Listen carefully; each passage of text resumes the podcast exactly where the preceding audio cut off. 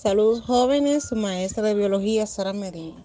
En esta sesión de clase les hablaré sobre la célula, su división y partes.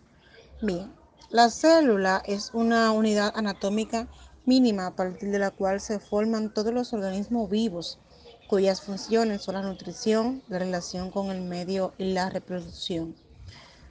Se dividen en dos tipos, las células eucariotas y las células procariotas.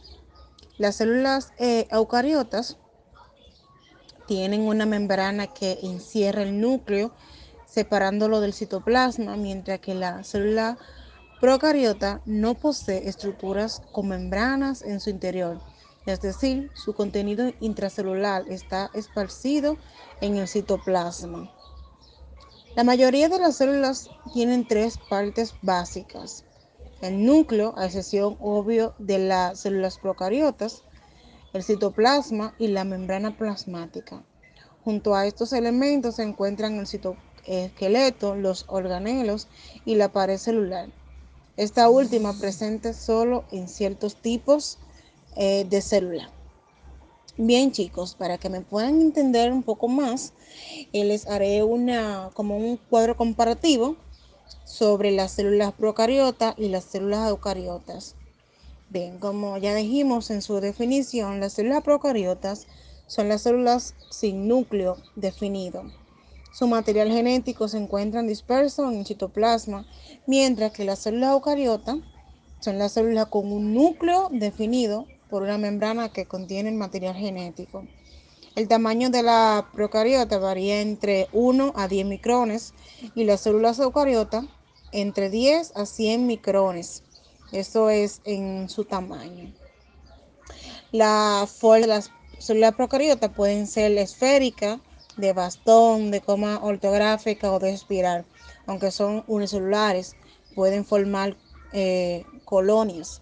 Mientras que la forma de la eucariota es muy variada pueden constituir organismos unicelulares o pluricelulares. La información genética en la célula procariota la localizamos en un nucleoide sin ser rodeado por una membrana, mientras que en la célula eucariota encontramos información genética en el ADN y proteínas, donde forman la cromatina que se, concentra en el núcleo. La división celular de la procariota está directa, principalmente por fisión binaria. No hay uso mitótico ni microtúbulos, mientras que en la célula eucariota la división celular está por mitosis y meiosis. Eh, está presente eh, uso mitótico o alguna forma de ordenación de microtúbulos. Esa es la división celular de estas células. Los genes en la célula procariota están expresados en grupos llamados operones, mientras que en las células eucariotas los genes están expresados individualmente y poseen intrones y exones. Los ribosomas eh, de la procariota están presentes pero muy pequeños. Y en las células eucariotas, los ribosomas están presentes y grandes.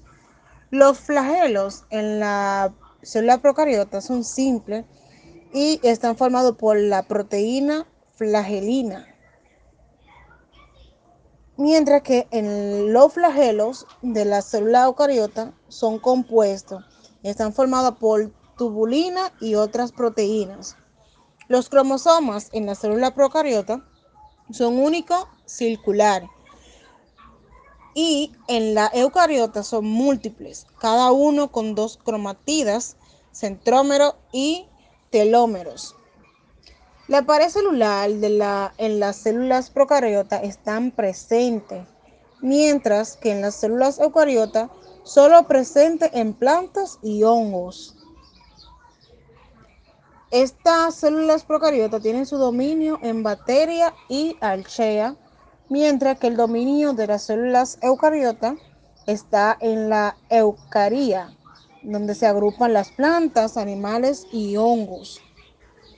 Bien chicos, algunos ejemplos de estas células eh, se puede encontrar en, en las procariotas eh, la bacteria Staphylococcus aureus, la alquea, em, mejor conocida como Alobacterium salinarum, y en las células eucariotas encontramos eh, la levadura del pan, eh, Saccharomyces cerevisiae, también en la mosca de la fruta Drosophila melanogaster, en el plátano o banano Musa SP. Eh, bien chicos, esto fue todo por el día de hoy. En la próxima clase vamos a hablar sobre la célula vegetal y animal. Estas pertenecen a la célula eucariota.